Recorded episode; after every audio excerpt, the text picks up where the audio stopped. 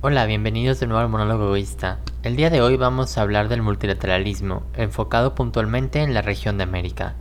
Teóricamente, podemos resumir que el multilateralismo es un proceso de organización de las relaciones entre grupos de tres o más estados o agentes internacionales. Usualmente, los miembros de un foro u organización multilateral comparten ciertos principios o cualidades que definen los acuerdos de la agrupación. Dichos principios suelen ser indivisibles, así como los intereses suelen ser monolíticos.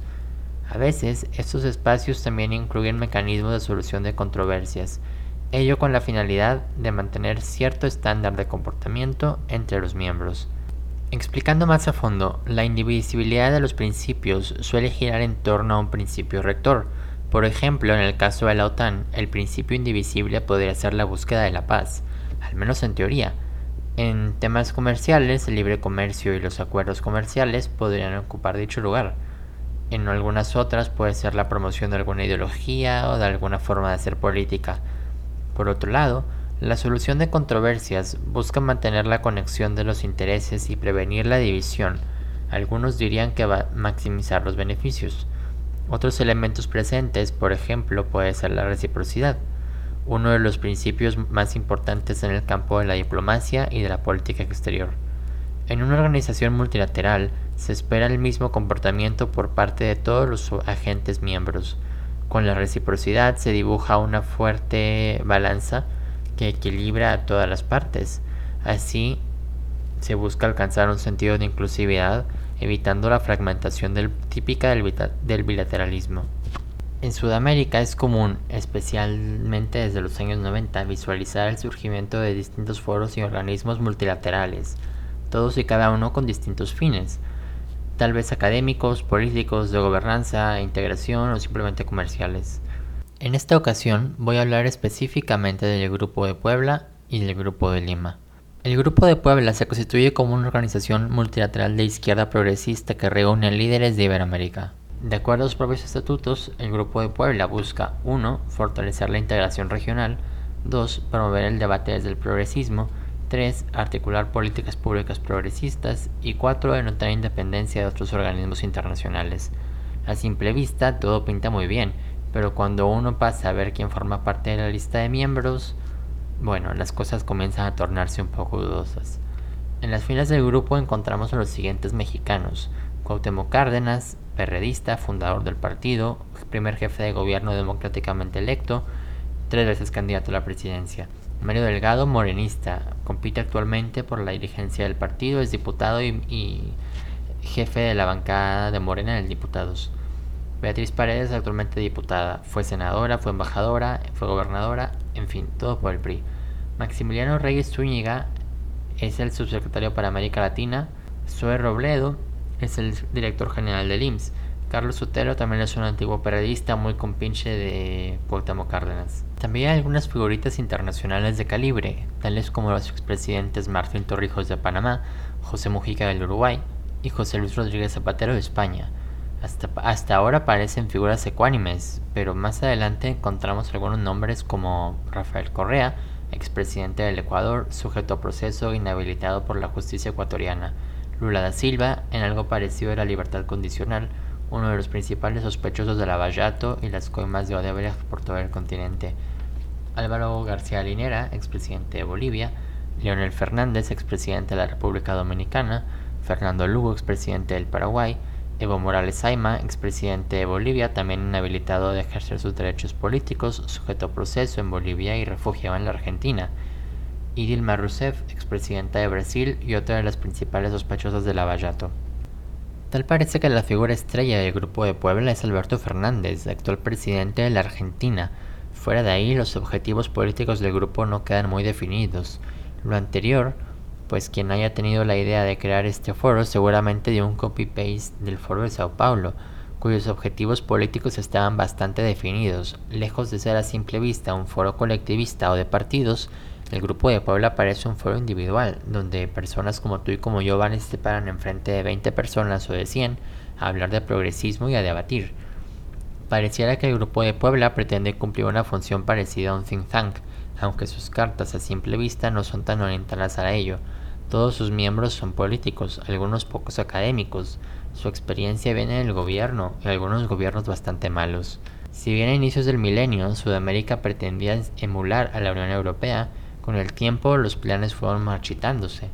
En resumidas cuentas, el Grupo de Puebla pretende crear una nueva base de apoyo para esa ideología tan nefasta como es el socialismo, apegado a su mancuerna política, el progresismo. Basta con estudiar a cada uno de sus miembros por separado para concluirlo.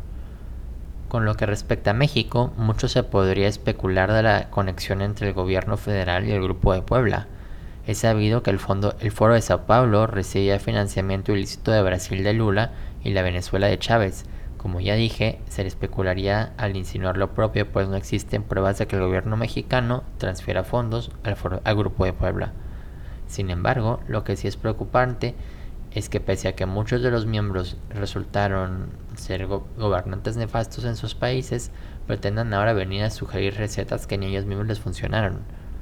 Como escuché alguna vez de la politóloga e internacionalista Gloria Álvarez, si Cuba hubiera aprendido de la Unión Soviética, si Chile hubiera aprendido de Cuba, si Venezuela hubiera aprendido de Chile, si, si Bolivia hubiera aprendido de Venezuela, si Ecuador hubiera aprendido de Bolivia, si Nicaragua hubiera aprendido de Ecuador, si Argentina hubiera aprendido de Nicaragua.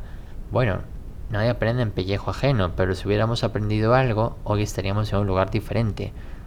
Si tan solo, en lugar de tener, por ejemplo, a países que son o han fracasado con políticas fracasadas, alzáramos, la, la mirada a ver a Suiza o a Irlanda, bueno, la historia sería otra. Queda bastante claro que el Grupo de Puebla se crea como un multilateralismo de izquierda, bastante corto en describirlo, pues como dije, en América la idea de crear foros, grupos y organismos es como un juego de niños. Y precisamente el grupo está en pañales y sin proyecto definido. Sin embargo, al tratarse de algo similar a un juego de niños, no es de sorprenderse que en la misma región encontremos una antípoda por excelencia a los izquierdistas del Grupo de Puebla. Luego de una reunión en Lima, Perú, el 8 de agosto del 2017, los ministros de Asuntos Exteriores y representantes de Argentina, Canadá, Colombia, Costa Rica, Chile, Brasil, Guayana, Granada, Guatemala, Honduras, Jamaica, México, Panamá, Paraguay, Perú, Santa Lucía y Uruguay acordaron la creación del Grupo de Lima. Además, los antes mencionados, exceptuando Granada, Jamaica y Uruguay, suscribieron la llamada Declaración de Lima, un documento donde aseveraban el desconocimiento del gobierno de Maduro y reconocían como único ente democrático a la Asamblea Nacional de Venezuela. También la Declaración de Lima pretendía ser un frente que lograra el, aislamiento de Venezuela ante la escena internacional. El Grupo de Lima pretendía en ese entonces activar el mecanismo de la Carta Democrática Interamericana de la OEA, logró su objetivo cuando en 2019 la Organización de Estados Americanos aceptó el representante del presidente encargado Juan Guaidó, Gustavo Torre. Aunque el Grupo de Lima reconoció a Juan Guaidó como presidente como resultado de la crisis presidencial de 2019, varios de sus miembros han decidido irse separando poco a poco de los posicionamientos oficiales de este foro multilateral. Tal es el caso de México y Uruguay, países que llamaron a buscar una salida mediante el diálogo y la negociación. Julio Borges, representante de Juan Guaidó, fue aceptado en el Grupo de Lima durante una reunión en el Foro de Canadá. A finales de 2019, la presidenta de Bolivia, Jenny Náñez, incorporó a su país al Grupo de Lima, apartándose del mecanismo de Montevideo, una propuesta iniciada por los gobiernos de México y Uruguay en 2019 como alternativa al maniqueísmo predeterminado entre Guaidó y Maduro. Cabe destacar que el nuevo gobierno del Uruguay, encabezado por Luis Lacalle Pou, abandonó a México en el mecanismo, pues decidió reconocer a Juan Guaidó como presidente encargado. Siendo que el Grupo de Lima no es un organismo multilateral per se, más bien podría decirse que es un foro de gestión diplomática multilateral. Pero ¿qué poder real tiene este grupo? Realmente el Grupo de Lima no tiene ninguna facultad prerrogativa pues no es una organización internacional oficial. Pareciera que lo único que puede hacer el grupo es establecer una oposición regional al régimen del dictador Maduro. Una de las habilidades sin las cuales el Grupo de, Lima sería prácticamente nada y en las cuales se ha mostrado más capaz es en establecerse como un mecanismo de poder blando regional e internacional. No por nada, la presencia de esos 17 países bastó para que la Unión Europea respaldara al grupo y sus declaraciones, así como para que la OEA les conociera el segundo mandato de Nicolás Maduro. Respecto al régimen bolivariano, el Grupo de Lima ha servido para aislar más a Nicolás Maduro y a sus compinches, ha demostrado el rechazo regional para con el heredero de Chávez, sin embargo, también se debe agregar que la gran mayoría de los países del Grupo de Lima son puntos importantes de recepción de inmigrantes venezolanos. Hasta hoy, cerca de 5 millones han abandonado su país. Dejó abierta la pregunta, ¿podría ser el Grupo de Lima una iniciativa de rechazo a los estragos de la, inmigración masiva de venezolanos? ¿Podría que estos países lo que estén buscando con el mecanismo de Lima es reducir la inmigración que sus países reciben a causa del régimen dictatorial de Maduro? Queda abierta la pregunta. Si bien el Grupo de Lima ha servido para buscar indirectamente restaurar la democracia en Venezuela, sus acciones son lentas y no del todo efectivas para lograr una transición inmediata. Aún así, su estructura, organización y propósitos políticos son mucho más claros que aquellos del Grupo de Puebla. De lo que no queda duda es que ambos grupos son resultado de una cadena de gobiernos no solo populistas, sino también incapaces de lograr estabilizar la región sudamericana. Basta con recordar los países que componen el Grupo de Lima o los integrantes del Grupo de Puebla para caer en cuenta que la ineficacia gubernamental no está monopolizada por un solo lado de la balanza. Tristemente, el populismo es pan de cada día en el continente americano. Ni siquiera Donald Trump y Justin Trudeau salen bien parados. Existen otros foros y grupos multilaterales en Sudamérica pero la gran mayoría mantienen viciados sus procesos políticos o como dije hace algunos minutos, están en pañales. El Mercosur, quizás el más avanzado de todos, mantiene de cierta manera frenadas sus actividades legislativas, pues desde hace algunos años hay países con asientos vacantes en el Parlamento. Ello en parte fue causado por la negativa que sostuvieron algunos miembros ante la suspensión de Venezuela. Del Mercosur también quedó frenado el proyecto del Banco del Sur, al que el presidente del Uruguay, Luis Lacalle Pou, calificó de un proyecto ideológico. Otra de las grandes penas es UNASUR. Una organización que podría catalogarse de ideológica pasó de estar compuesta por la gran mayoría de países de Sudamérica a auspiciar únicamente a Surinam, Guyana, Bolivia y Venezuela. El Perú mantiene suspendida su participación desde el 2018, mas no salió de la organización. En pañales también se encuentra ProSur, o Foro del Progreso de América del Sur, organismo propuesto por el presidente de Colombia, Iván Duque, y el mandatario chileno, Sebastián Piñera. A simple vista es una reacción clave a la descomposición del UNASUR. ProSur pretende ser más liberal, UNASUR fue estatista. Pretende.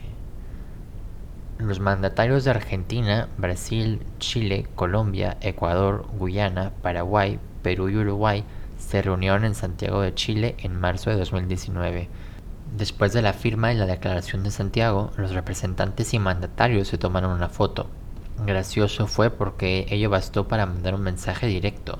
Atrás quedaron los años de ropas informales y guayaberas. Hoy vuelven los ternos y la etiqueta. Habrá que ver qué le depara el futuro al bebé Prosur. Otras organizaciones que al final del día no acaban por despegar son la Comunidad Andina y la Alianza del Pacífico. El futuro es incierto, proyectos de integridad abundan y vendrán más, pero parece que ninguno avanza mucho luego de dejar la línea de salida.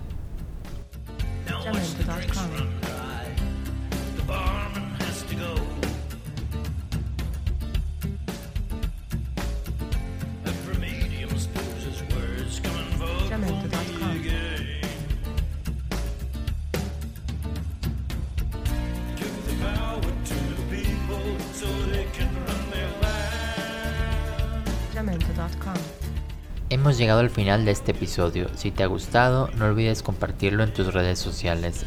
Nos vemos en la próxima.